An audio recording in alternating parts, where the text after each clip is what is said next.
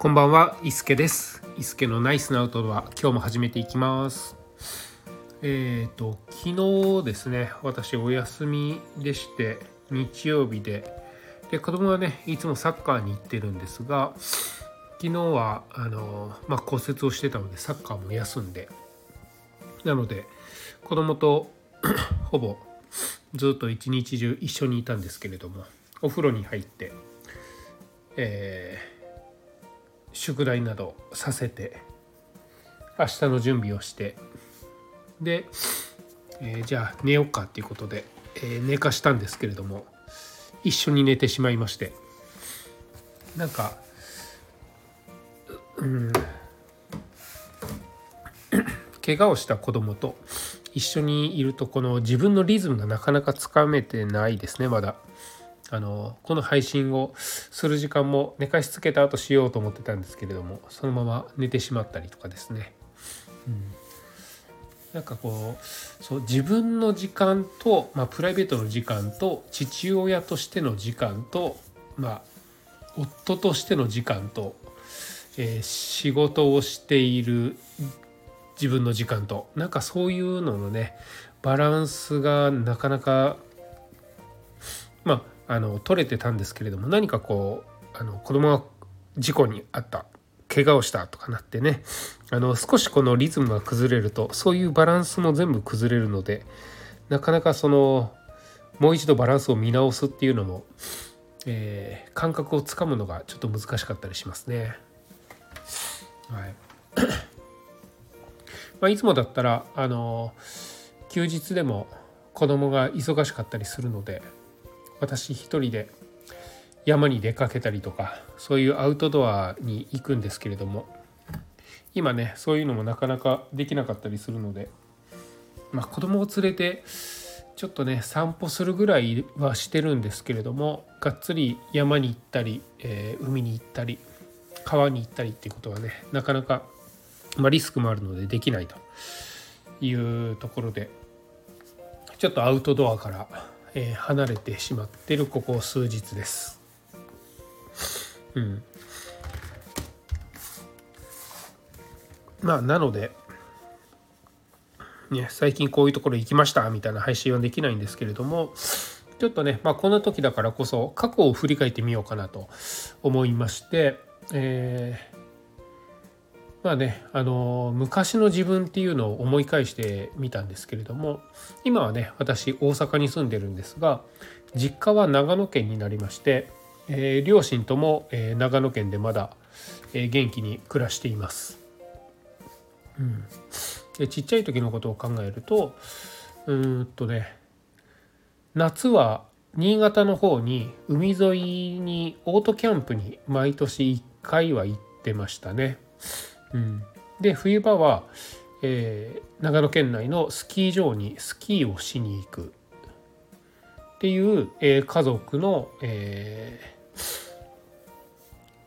家族旅行旅行なのかな、まあ、アクティビティが、えーありました。うん、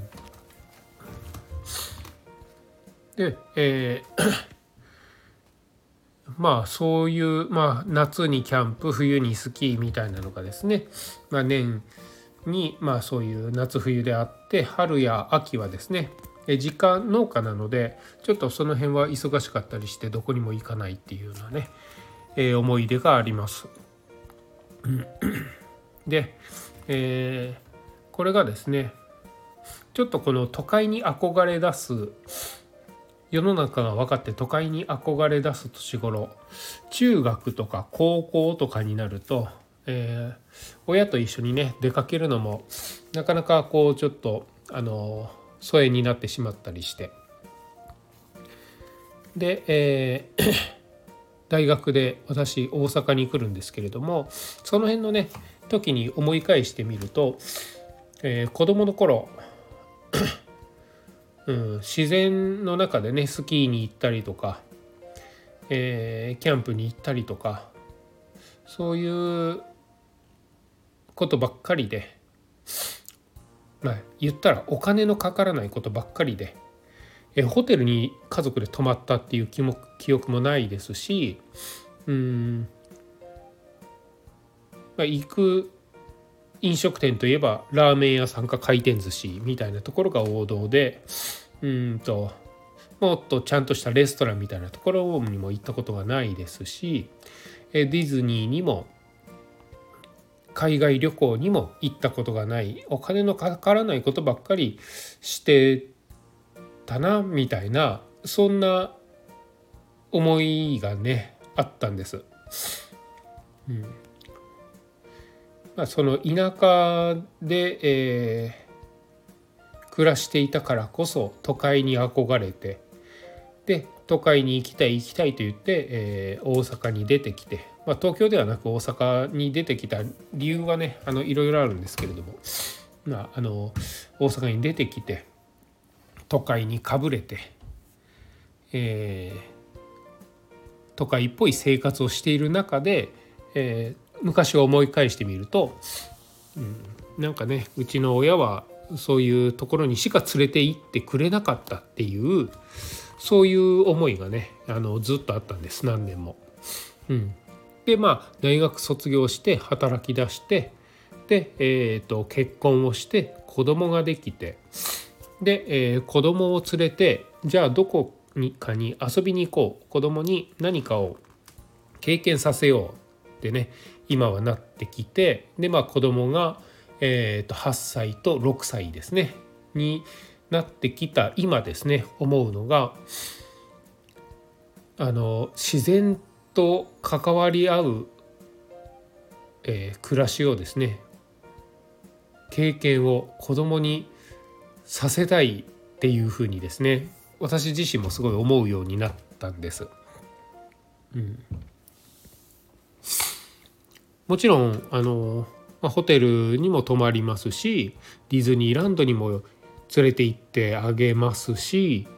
なんかそういうね、えー、都会っぽいアミューズメント的な、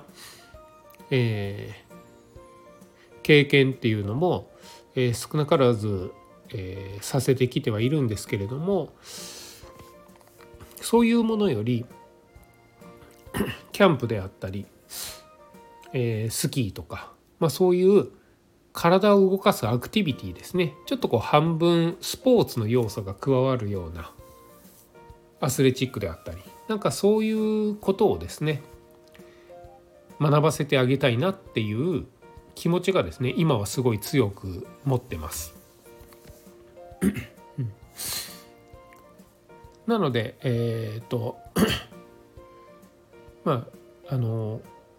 ちょっと暇があったら一緒に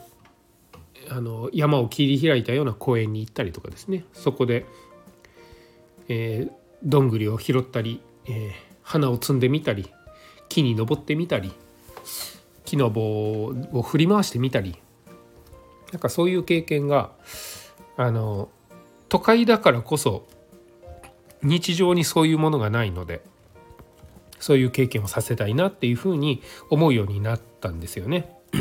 うん、でそういう子供を持つ大人になってから自分の幼少期を思い出してみるとですね あのすごいいい環境でいいことを経験させてもらってたなっていうふうに思うんですよね。うん、都会かぶれだった時はそんなところにしか連れて行ってくれなかったっていうふうにね思ってた私なんですけれども、うん、いざ自分が子供を持って子供に何を与えてあげたいかっていうふうに思った時にそういう自然の中で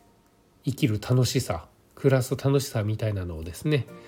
えー、もっともっと味わわせてあげたいなっていうふうに思いました。うん、もちろんディズニーやですね USJ も楽しいですし、えー、そういうところでアトラクションに乗るっていうのも楽しいんですけれども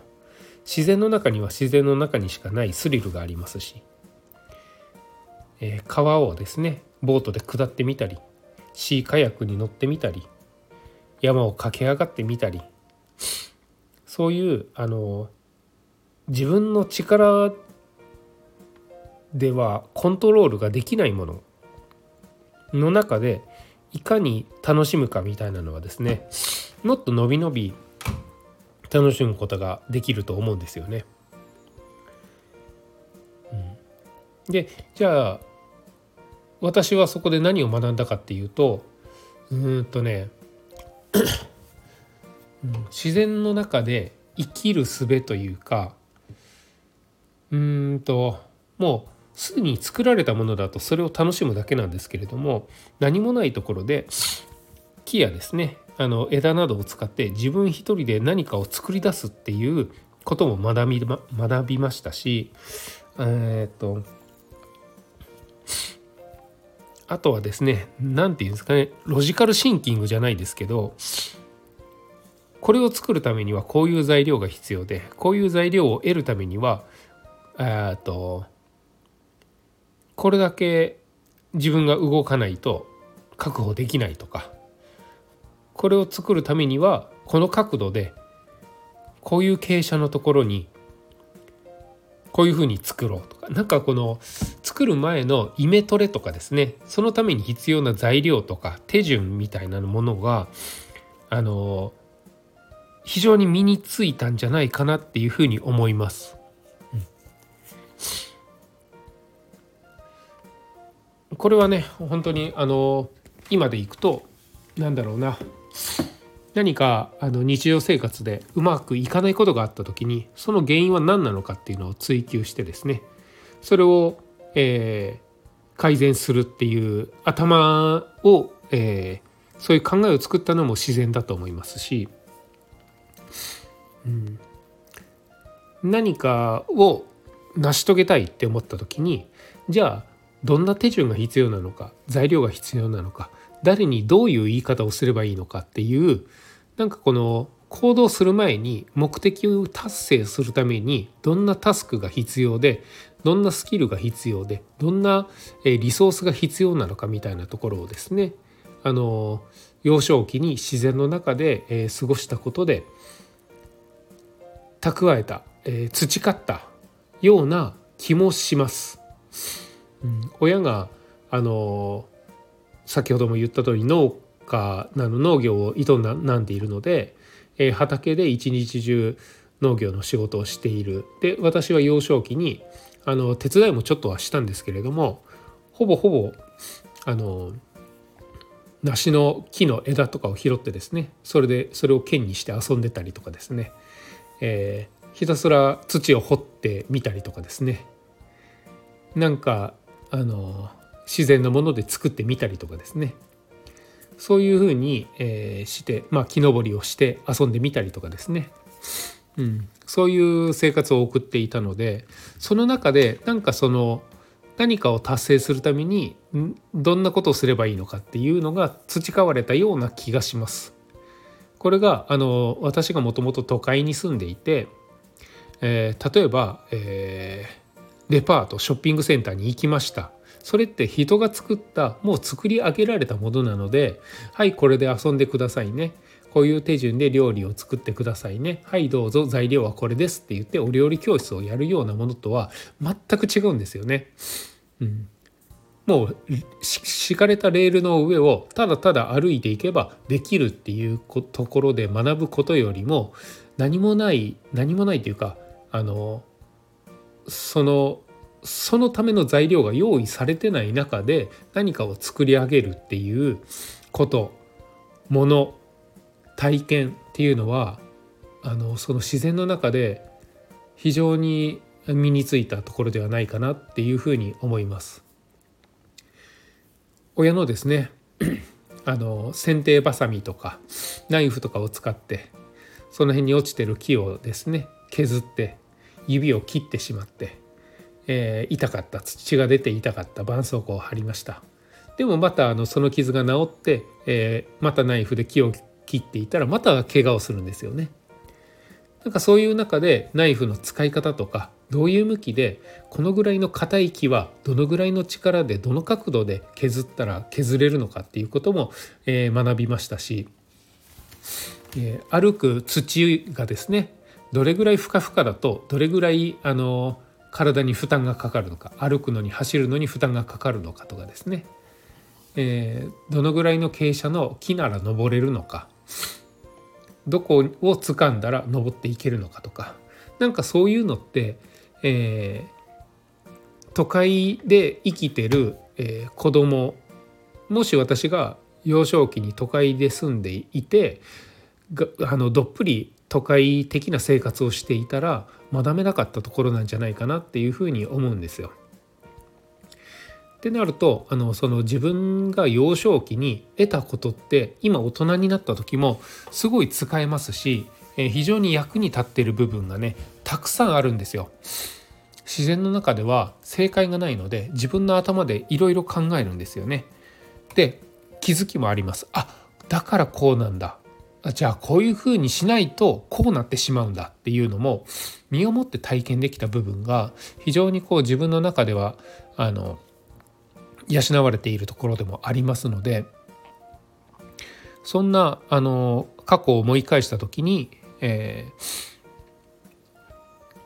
そんなあのかけがえのない、えー、幼少期を過ごしたっていう、えー、自分の感覚があるので自分の子供にもそういう思いをさせてあげたいなそういう経験をさせてあげたいなっていうふうに思うんですよ。で多分あの私の子供もどこかのタイミングで自然と遊ぶことしかさせてもらえなかったキャンプに行ったりとかそういうことばっかりそれ以外もね実はしてはいるんですけれども都会的な遊びもしてはいるんですけれども、あ、そういうキャンプとかそういう例えばこう一流ホテルに泊まったりとかそういうお金を使った遊びっていうのはあんまりさせてもらえなかったなっていうふうに思うかもしれないんですけれどもそれよりももっと学べることがあったんだっていうふうにですね私の子供が大人になった時に気づいてもらえるようなその時に困ったことがあった時達成したい目標があった時に幼少期に自然と戯れてこうしたらこうなったっていう経験がですね大人になった時に生きていけばいいかなって思うんですよね。多分あの理解してもらえない年頃っていうのはあると思います。でも今私が思うに、えー、そういう経験ってすごい必要だったなっていうふうにも思います。またねあのスマートフォンを、えー、走りにデジタルのあの世界っていうのが非常にこう広がってはいます。もう本当に一日中家にいても楽しめるような時代にはなったんですけれどもだからこそ自然の中で動く楽しさっていうのをですね、え身につけるとですね